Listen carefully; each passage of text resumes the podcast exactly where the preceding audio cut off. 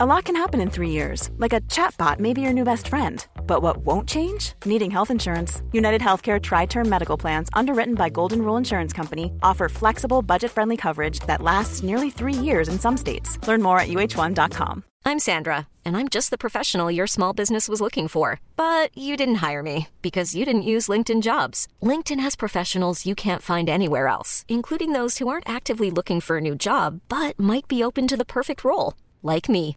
In a given month, over 70% of LinkedIn users don't visit other leading job sites. So if you're not looking on LinkedIn, you'll miss out on great candidates like Sandra. Start hiring professionals like a professional. Post your free job on linkedin.com/achieve today. El rock siempre da de qué hablar en Flash Black.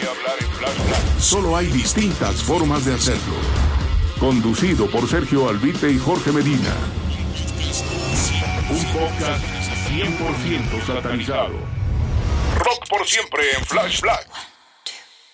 Oh, sí, bienvenidos todos sean al cuarto episodio de Flash Black. Yo soy Sergio Albite y le doy la bienvenida a mi buen colega, el George Medina. George, bienvenido, amigo. Oh, sí.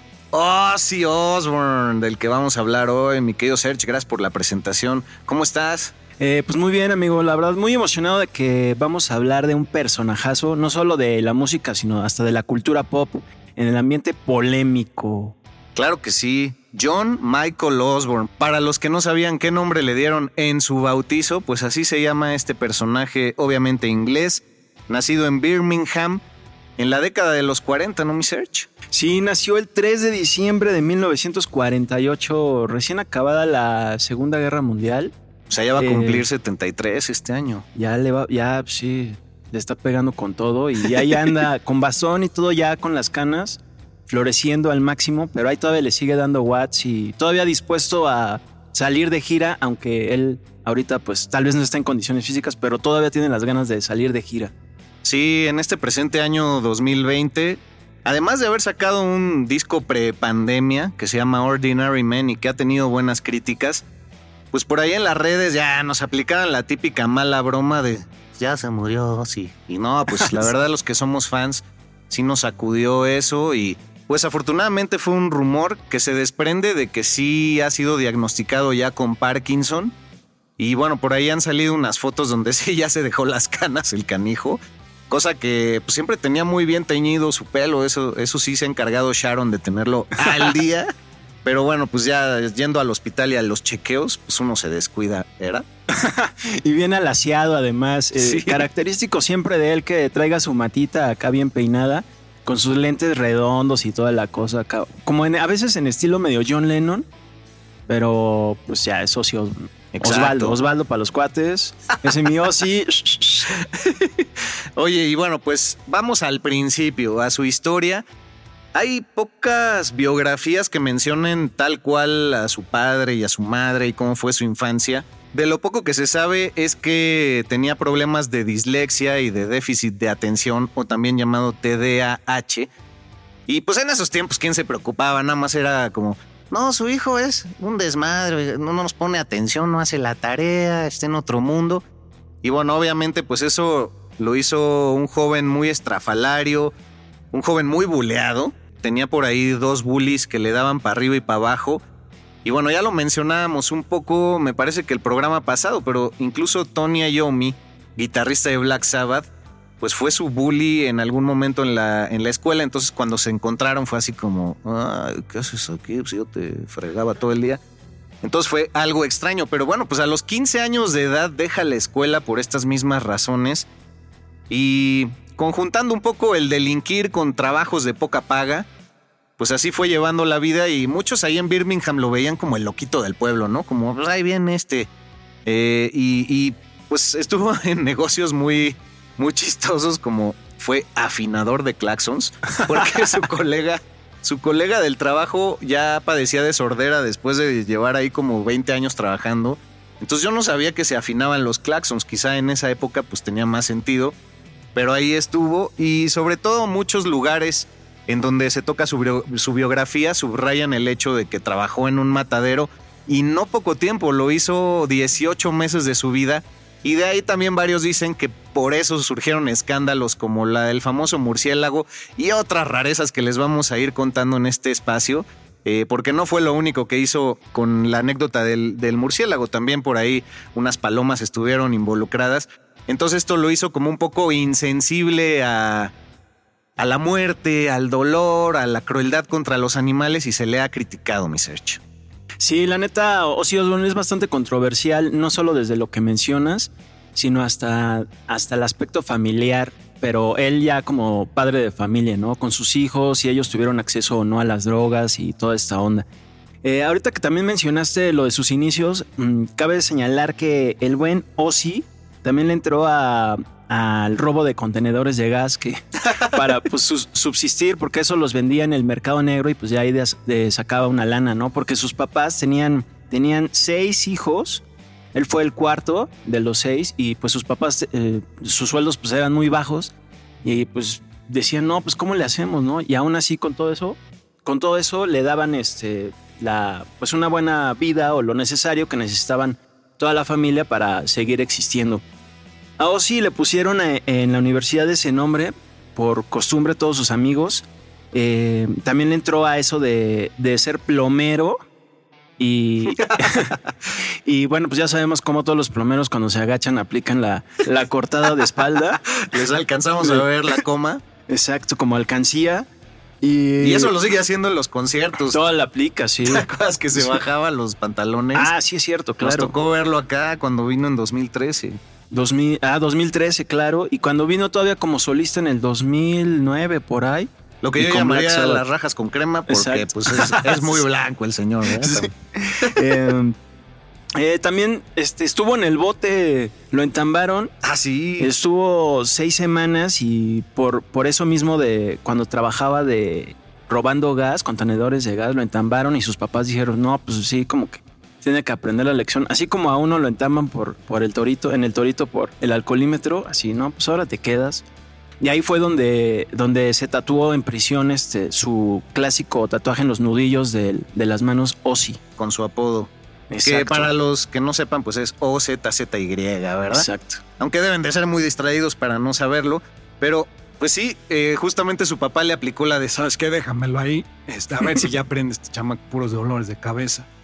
claro, todo eso con acento inglés, pero... Exacto. Pero pues... O en inglés también. O en inglés. En inglés. A ver, ríbate en inglés, ríbate en inglés, amigo. ¿Hablas Sharon. o hablas?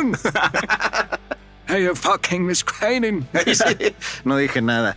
Bueno, eh, ahora, ¿hacia dónde saltamos? Ya cuando empieza en el mundo de la música, porque ahí, pues hay mucho que hacerle. Yo no sé si el ser afinador de claxons le dio su clásico tono metalero, que es un color de voz y una proyección muy particular. No es un hombre con una voz privilegiada, pero sí con un tono de voz muy particular que ha sido muy copiado a lo largo de la historia, ¿no? Entonces, no sé si no sé si quiso alcanzar esos tonos como de porque le llega por ahí, pero obviamente no cante bien porque pues pues es que él no canta bien, de hecho. Pero qué personalidad, Ajá. la verdad. Sí, creo que la, la voz es la, el tono de voz, el color es lo que lo ha hecho singular y aunque sí ha habido bastantes imitadores, este, identificas luego, luego que quieren ser como Ozzy Osbourne, porque él no, no llega como Rob Halford de Judas Priest o Ronnie James Dio, todas esas zonas, no tiene esa calidad de voz y uh -huh. también esa preparación tan profesional. Claro, ese alcance. Eh, pero lo que ha hecho, lo ha hecho bien. Eh, pues hay que hablar también de que era muy fan de los Beatles, como también muchos eh, de los músicos que estaban con él en Black Sabbath, y de ahí fue que le nació el gusanito por, pues hay que entrar a esto del rock, ¿no? A ver qué pasa. Formó una banda que se llamaba Black Panthers, Ajá. que este, tocaban covers, pero como que ya no jaló nada y ya después ya empezó ahí con esa onda de, pues de Tony Iommi, que dice Air Butler, que Bill Ward, y pues a ver qué hacemos, ¿no? A ver, hay que juntarnos así, unos pipazos, unos fumes, unas chelas y pum.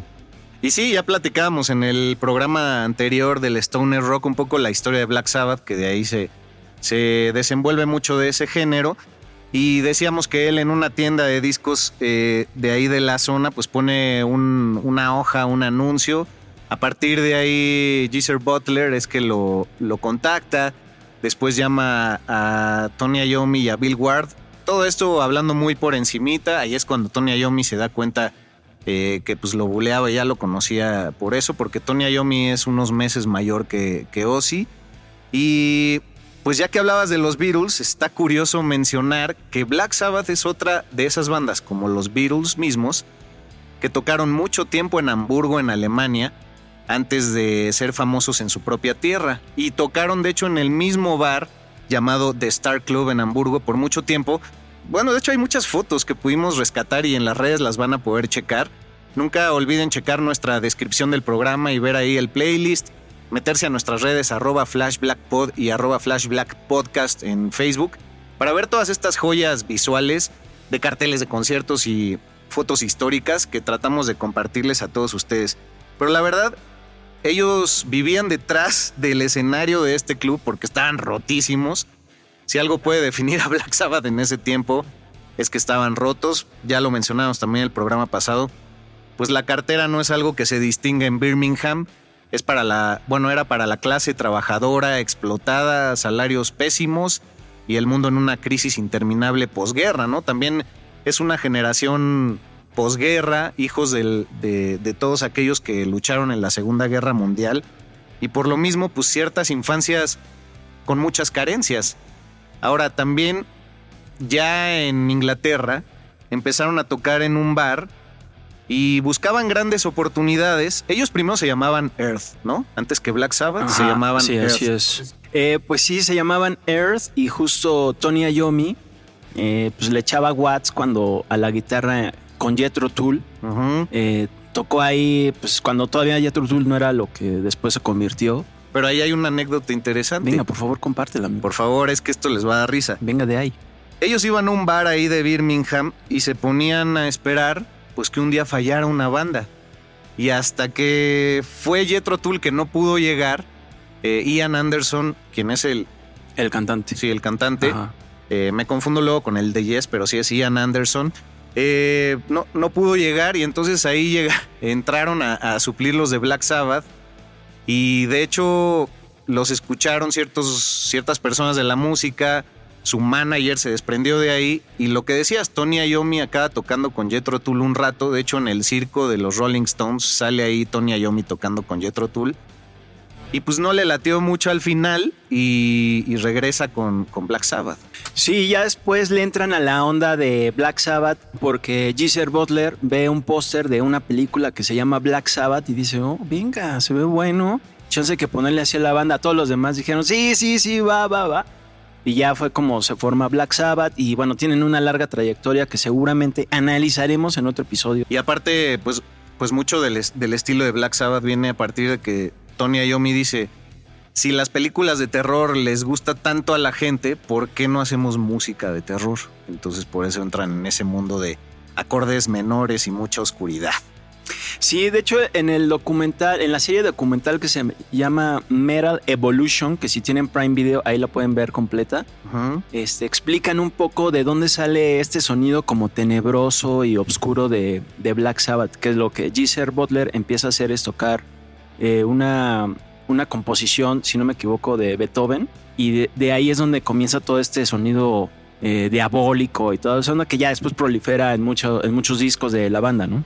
Claro, hay que, que hacer un pequeño paréntesis ahí y decir que la música evolucionó mucho en los coros de iglesia, ¿no? De ahí surgieron las pentatónicas y demás. Y el tritono, que podemos ubicar como el inicio de los Simpsons, por ejemplo, el tan, tan, tan, y mucho tiempo estuvo subrayado por ser satánico. Se decía que ese tono era de Satán. Entonces también de ahí ah, se agarra mucho Black Sabbath. Por cierto, en la película la de Batman Begins, el acceso a la Baticueva es con, eh, tocando esas tonalidades en el piano. ¿Ah, sí? Sí, un dato bastante curioso y ñoño, pero venga de ahí. pues aquí ya, por eso traemos gafas el día de hoy. Y hablamos un poco más nasales. pero bueno, siguiendo en esta historia, pues Ozzy con Black Sabbath eh, empiezan con el pie derecho, quizá porque Ozzy era un poco estrafalario y bastante loco pues eso resultó en presentaciones en vivo muy llamativas y que la gente pues creara un vínculo fácilmente con esta banda inglesa, ¿no? Y también, pues bueno, son algunos discos los que hacen en su primera etapa y pero ya para el último que es el Never Say, Die, Never Say Die, ya no lo aguantaban y ahí es cuando ya le dan la patada en el trasero. Sí, sí, ahora que los cuentos son siete, los que hacen con él en esa primera etapa y en el 79 cuando es cuando ya Tony Iommi le dice, ¿sabes qué? Ya vete. Y ya lo corre porque ya estaba harto de, de, pues, de que este güey se estuviera drogando al máximo, emborrachando así supremamente todos los días o llegando súper crudo. Y tú y yo sabemos lo que es llegar crudos. Y pues seguramente ahí no tenían chilaquiles chidos. Entonces. entonces No, la comida inglesa es espantosa. Exacto. Pues no, ahí cómo te la curas. Con frijoles dulces, dime tú, por favor. Una birria. y entonces, pues siempre llegaba así. Es cuando ya lo corren, se hartan de él. Y es cuando Ozzy cae en una depresión tan profunda. Porque pues era su vida Black Sabbath. Eh, deja la banda y este, se dedica ya a destruirse, o sea, a beber, a drogarse, y realmente lo que ya buscaba era pues morir. Sí, lamentablemente todo este tipo de trastornos que desde el principio mencionamos, como la dislexia, el TDA, pues bueno, al ser rechazado uno por la sociedad, pues encuentra cierta viada eh, en, en, las drogas, en los estupefacientes, en el alcohol, pero por supuesto es un camino súper engañoso que al final te acaba devorando y fue lo que le pasó a Ozzy, aunque pues a partir de que uno de sus managers eh, pues toma la carrera de Black Sabbath, él se enamora de su hija. Estoy hablando de Don Arden, quien fue eh, pues no nada más el, el manager de, de, bandas como Black Sabbath, sino también lo fue de Jerry Lee Lewis, de Little Richard, de los Small Faces, de Electric Light Orchestra y de Air Supply, solo por citar algunos. Y bueno, pues su hija Sharon estaba por ahí haciendo mosca. Ay, pues está qué guapo, chavo. Ay, sí. No, y pues luego se volvió también la manager y por supuesto sí, eh, pues tuvo una historia amorosa que hasta la fecha sigue con Sharon, que le ha aguantado todo tipo de estupideces y de loqueras en su vida. Sí, también le, pues le ha, ella le ha hecho la vida, o sea, le, le ha arreglado todo. Supo hacer de su desmadre mercadotecnia. Exactamente. ¿no? Sharon es una maestra para la mercadotecnia y para el discurso publicitario y el tomar los escándalos como algo para seguir en el top of mind de la gente, si es que vale el término. Y perdón la interrupción, pero había que decirlo. Ah, no, una... no, sí, es, ella es muy buena para los negocios porque hasta en la actualidad lo sigue haciendo. Ella también ha aprovechado que a partir de él, ella se puede hacer una imagen, es como pues, tal cual Sharon Osbourne sin ser la esposa de Ozzy, ¿no? Eh, ella vio, vio justo talento en él cuando este güey estaba destrozado totalmente por Black Sabbath y dijo, pues hay que ir a ver qué onda, ¿no? De hecho, en el video que sacaron de la rola Under the Graveyard. De este último disco. Exacto, de este último disco. Eh, cuentan como rápidamente cómo ella lo fue a salvar mientras este güey estaba en, en las calles de Hollywood, destruyéndose, ya viviendo en el alcohol, drogas, etc. Sí, una devastación total. Y ahí fue cuando ella pues le dice, pues qué onda, pues si ya no estás en Black Sabbath, pues rífate y con doble F de riff, así le dijo en inglés. riff with double F of riff. riff. Okay. Le dijo, rífate y éntrale a una banda solista. Y le hizo, le organizó unos ensayos con Gary Moore. Uf. El que luego este, estuvo previamente con Thin Lizzy. Y es el que también precisamente es el creador de la canción de, de Paseos eh, en París. Bueno, en inglés eh, se las pondremos por ahí. para no ser el oso con la pronunciación. y, y, es, y, ya fue como le dijo, pues hay que armar la banda, ya vamos a buscar un guitarrista, pum, pum, pum, venga.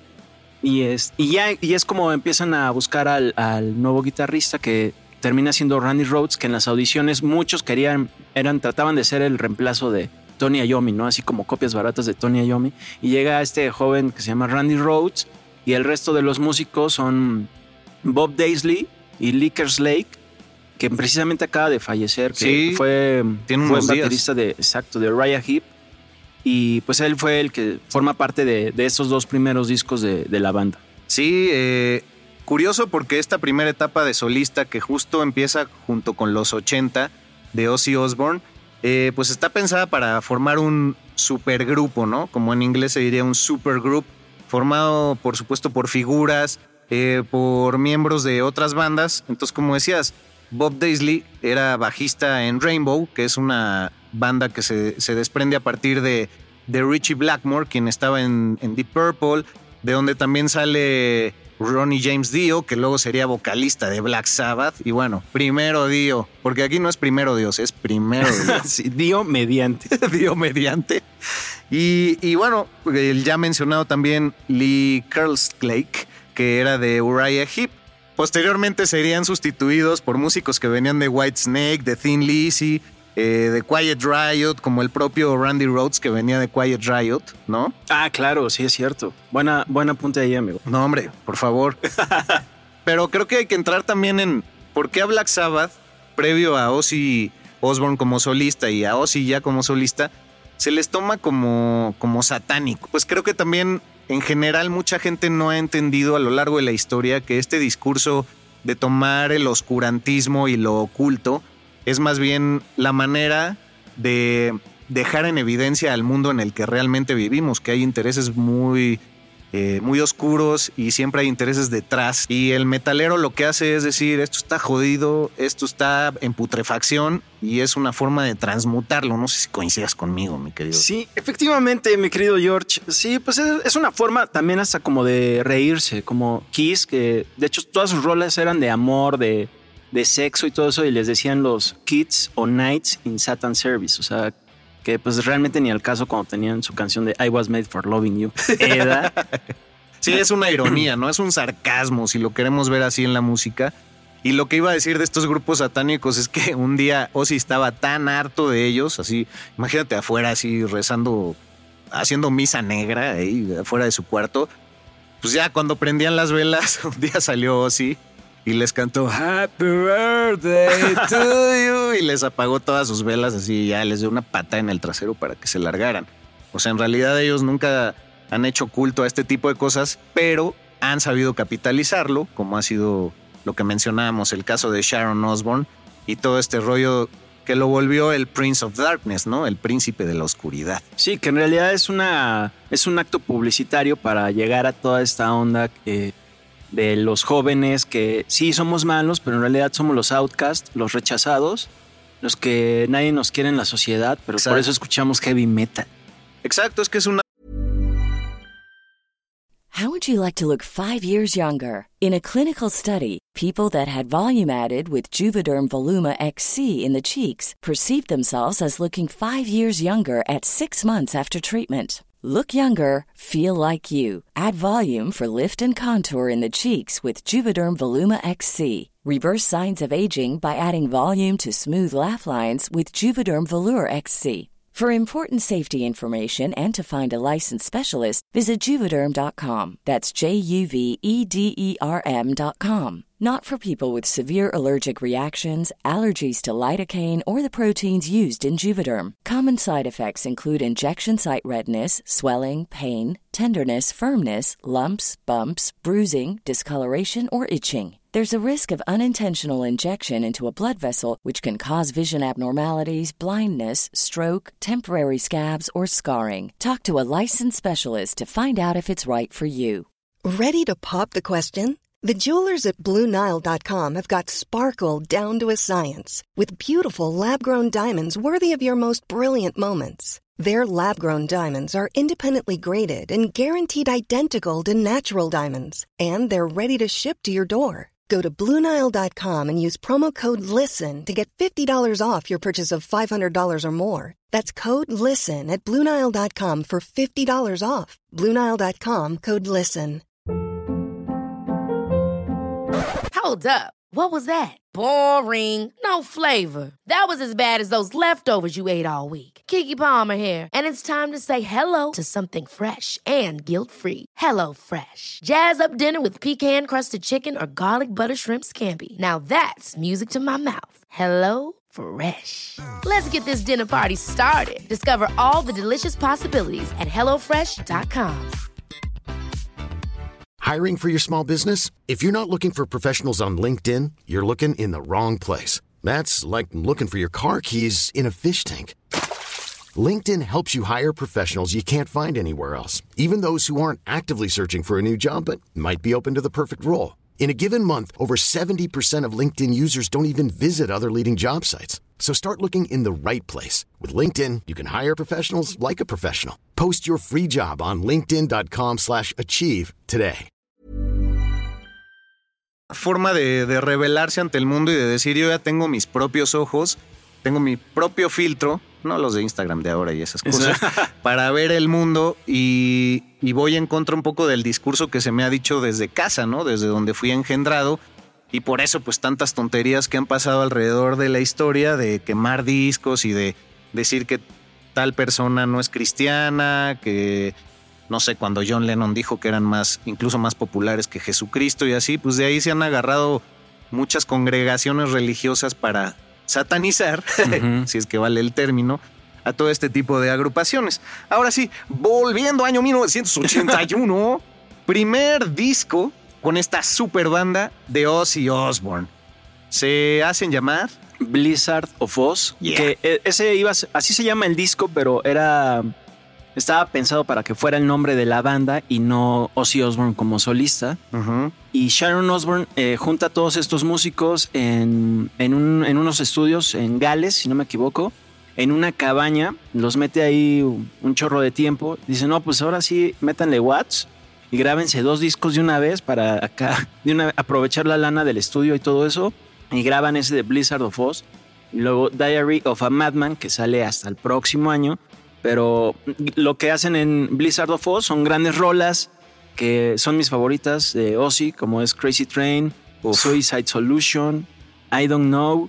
Ay, Mr. Crowley. Mr. Crowley. Sí, es cierto, esa es muy buena. Y pues hasta ahí me acuerdo.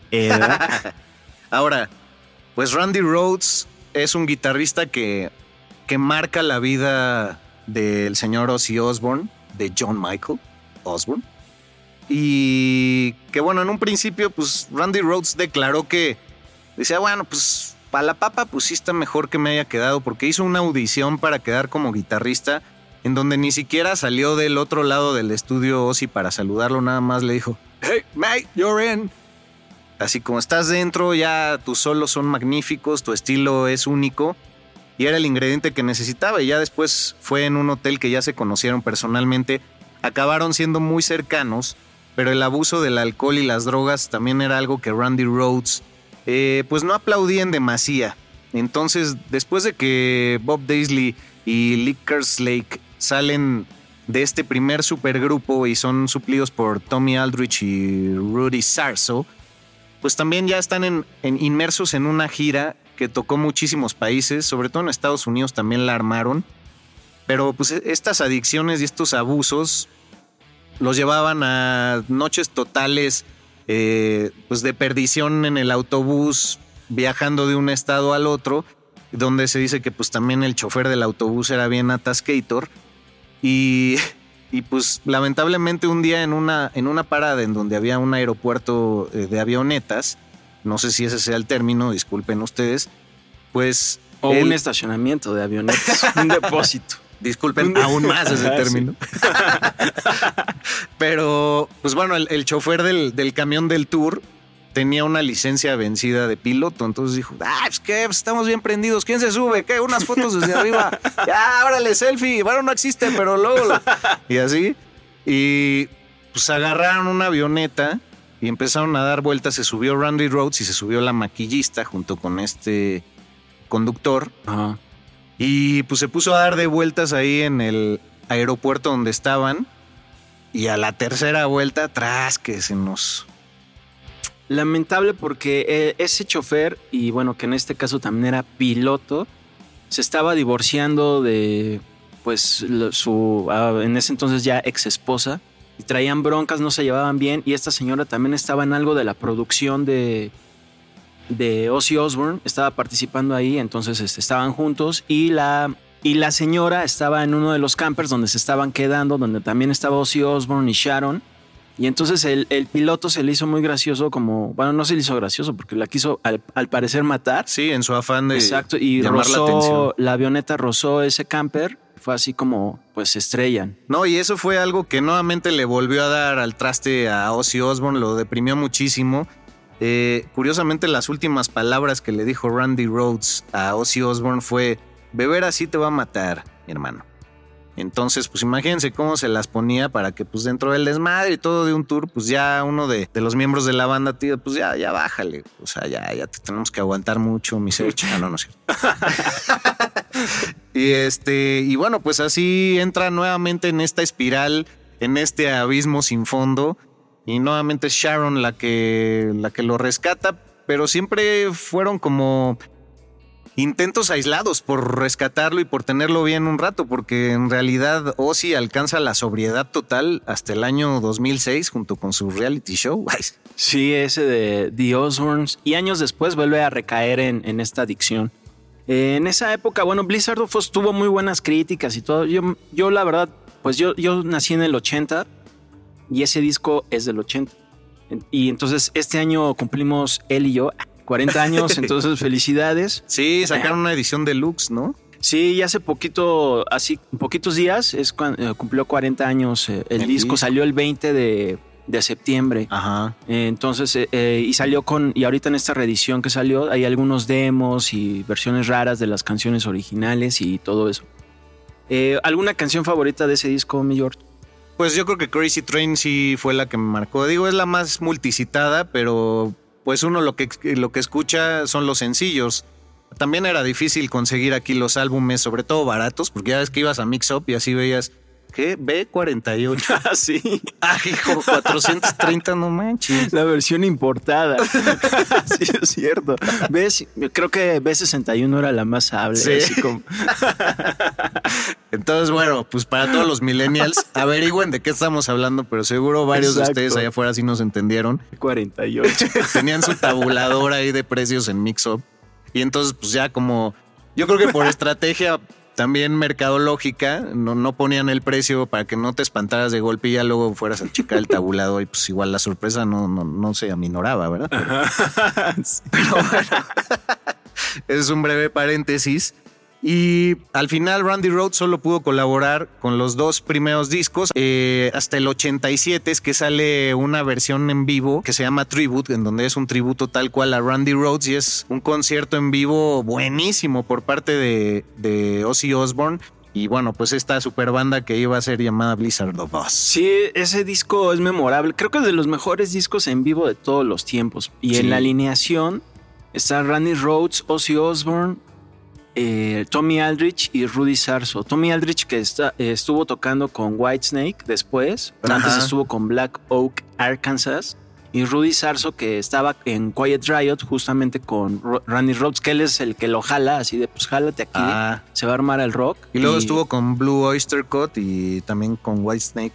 Ándale, sí. Ah, pues sí, de ahí creo que se jalaron Rudy Sarso y Aldrich a Whitesnake. Y si pueden darle una escuchada a este disco Randy Rhoads Tribute en Spotify, ahí anda, este, está muy bueno de principio a fin Uf. y todo lo que tocan es precisamente es el álbum de Blizzard of Oz y por ahí una que otra rola eh, de Black Sabbath como Paranoid y Children of, of the Grave y esas ondas. que como que no le vas a entrar. Y pues sí, ahí se ve el virtuosismo de Randy Rhoads en la guitarra, un estilo bastante particular, eh, que se dice por ahí que pues ha sido muy imitado. Murió a los 25 años, súper joven, ya ni siquiera para entrar a ese famoso club de los 27. Sí, y todavía en ese disco de Blizzard of Oz, no, perdón, en, en Randy Rhoads Tribute, eh, incluyen una versión acústica que no, no se quedó en Blizzard of Oz de un track que, es, que empieza con guitarra clásica que justo la, la compuso Rhoads. El ADN del rock está en Flash Black. Y volviendo a las anécdotas de la nota roja, eh, pues esa época post Randy Rhoads fue tan de abusos para Ozzy Osbourne que por ahí Sharon en algún momento declaró que un día la quiso ahorcar, que por suerte había testigos. Declaró también que un día estaba tan hasta la madre de cocaína y de alcohol que estaba como loco destruyendo una habitación en su casa, creo que en Los Ángeles ya vivían, y tuvo que llamarle a un amigo en común para que fuera a hablar con Ozzy y que ya no fuera ella la intermediaria, porque pues también ya se ponía muy violento en contra de ella, pero en ese momento ella decidió arrebatarle su, su bolsita de polvos mágicos. Y ahí en, en el estira y afloja, pues que se rompe la, la bolsita. Y ahí ven a Ozzy aspirando de- del pasto del patio pues toda la cocaína que podía. Y no solo eso, sus perros también llegaron y dicen que de ahí casi se les muere uno de ellos que se pusieron a aspirar todo el polvo blanco del pasto. Eso no lo sabía, amigo. No, está muy no, buena, venga, ¿no? muy buena esa. Flash Black. Ahora, sigamos con la discografía. Por favor, sé mi invitado. Pues en el 83, ya luego de toda esa tragedia, pues como que Ozzy dice, pues ya hay que retomar, pues venga, ¿no? A darle watts sin piedad. Y saca Bark at the Moon, que eh, en lo personal no es de mis favoritos, creo que tiene algunas buenas rolas, pero ahí se agarra, no literalmente, pero a un muy buen guitarrista que se llama Jake Lee, que algunos lo consideran todavía mejor que Randy Rhodes, muy polémica declaración. Ah, hijo. Pero es que bueno, sí. pues cada quien, ¿no? Cada siempre, quien. ha, siempre ha tenido el sello de agarrar grandes, grandes músicos. Sí, ¿no? siempre. Y después, el que yo creo que es el mejor disco con Jake Lee, se llama The Ultimate Sin, que ese disco le vale muchos eh, buenos comentarios porque regresa ya como más heavy, tiene eh, la gira es todavía mucho más grande, más importante. Jake Lee se mantiene ahí todavía y como que ahí ya entrando a finales de los 80 entra como pues en momentos difíciles también que detallan como sus problemas con las adicciones y todo eso. También de mencionar que en el 85 eh, Black Sabbath se reúne para un show especial que de hecho casi ni fue planeado que fue en el Live Aid. Wow. Y, en- y entonces ahí tocan las clásicas de Parano, Children of the Grave y Geezer Butler, este, Bill Ward, Tony Iommi y Ozzy Osbourne tienen su única presentación en la década de los 80, antes de, bueno, reunirse ya en lo que fue la década siguiente. Pero fue algo importante porque Black Sabbath viene también de algunas este, separaciones con cantantes, de no encontrar a alguien como definitivo para como frontman, etcétera, y eso es algo que a todos hizo así, wow, pues chance se vuelve a armar, ¿no? Al final no se armó nada, pero cada, cada quien siguió por su lado. Sí, y bueno, volviendo al tema este de que siempre se rodeó de grandes músicos, también se ha, se ha criticado mucho a Ozzy de que no es tanto el trabajo que hace él, sino con los músicos que se ha sabido rodear.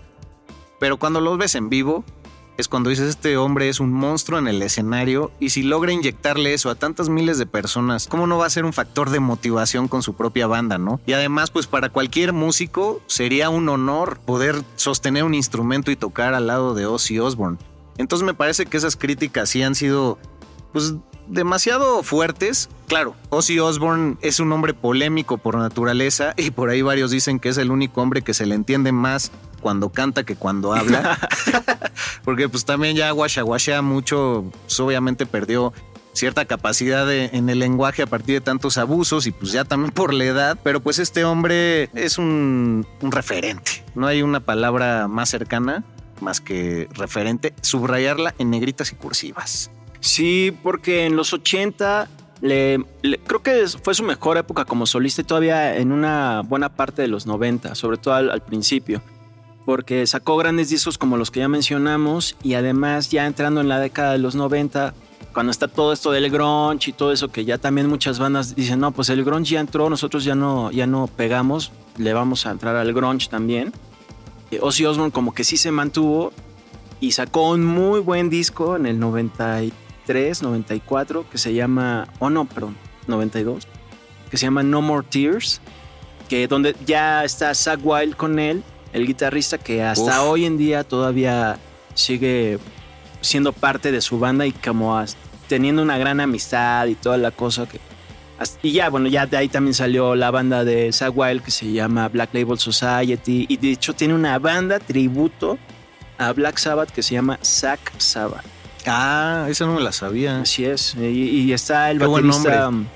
Sí, el baterista es Joey Castillo, que también estuvo en Danzig y Queens of Stone Age. Y el bajista es Blasco, que fue parte de Rob Zombie y es el actual bajista de, de Ozzy Osbourne. Entonces, pues todo, todo queda en familia Eda. Sí, pues es que en los 90 fue también que empezó este gran concepto, este gran concepto de los Ozfests, ¿no? Y en el 96 por ahí que hacían gira junto con Motley Crue, eh, es que también entra Zach Wild, eh, también tenían a Mike Bordin en la batería. Ah, The Fate No More, Sí, muy rifado, No ¿no? More. mis favoritos. Robert Trujillo también Ah, sí, estuvo en el bajo, ¿no? Han pasado grandes músicos por Black Sabbath. Así es. Entonces, eh, pues bueno, 12 discos de estudio, si no me falla, y tiene como alrededor de 6 en vivo. Entonces también todo, todo este rollo de Lost Fest y así lo, lo volvió a, a impulsar. Pero pues creo que ya tenemos que ir cerrando las temáticas, mi querido Serge.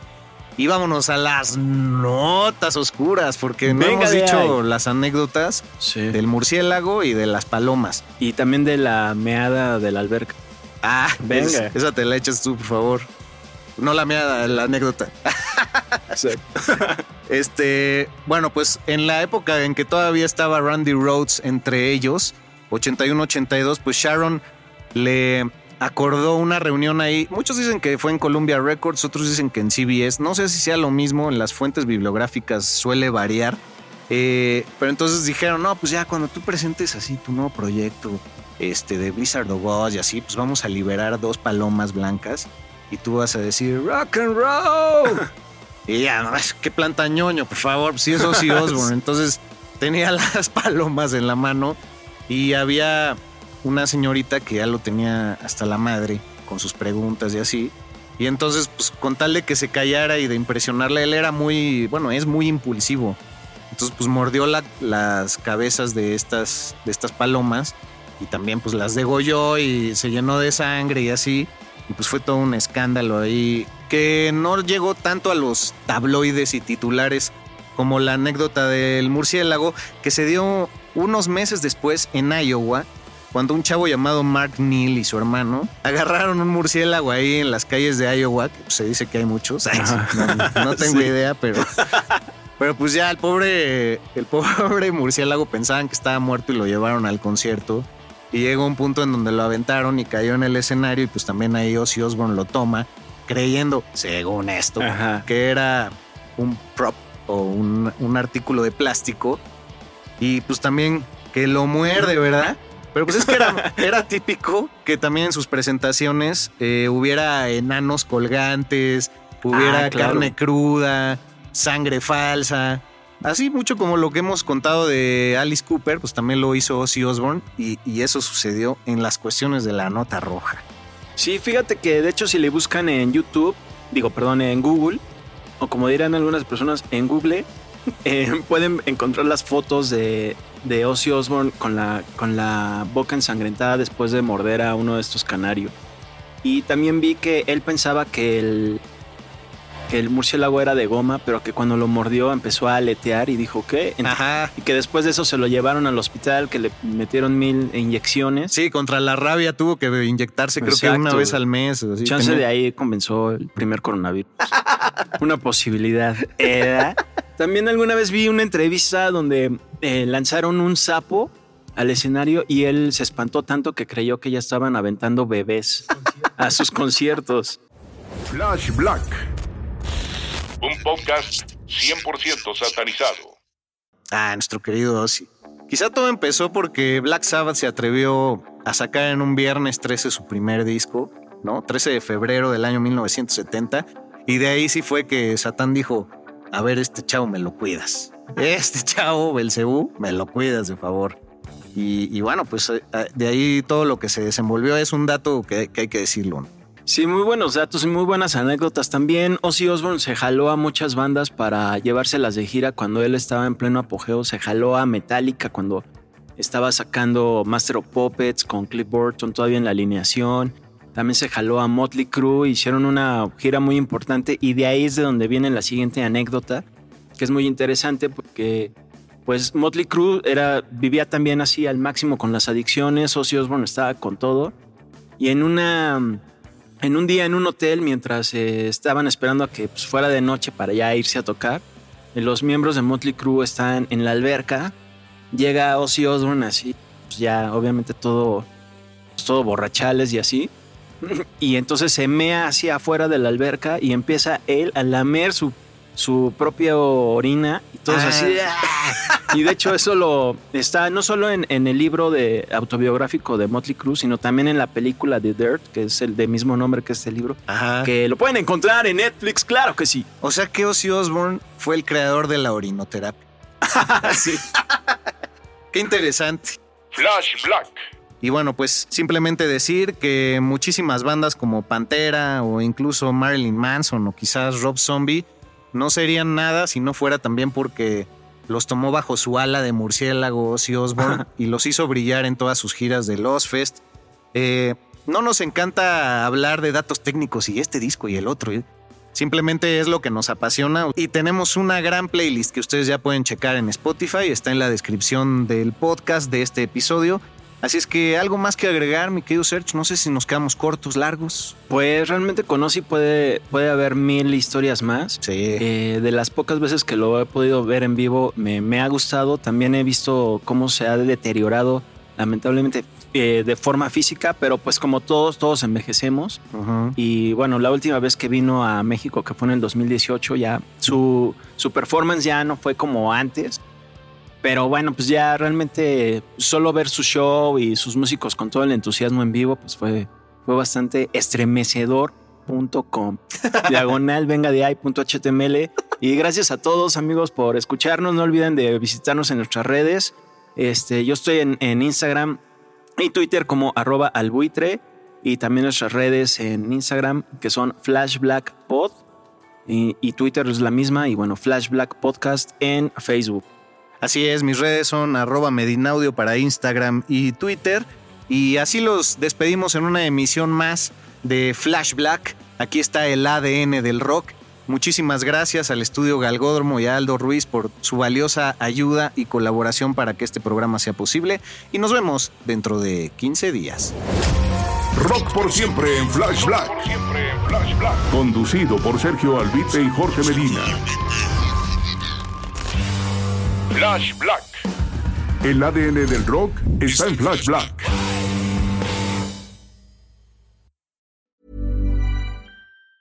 Even on a budget, quality is non-negotiable. That's why Quince is the place to score high-end essentials at 50 to 80% less than similar brands. Get your hands on buttery soft cashmere sweaters from just 60 bucks, Italian leather jackets, and so much more.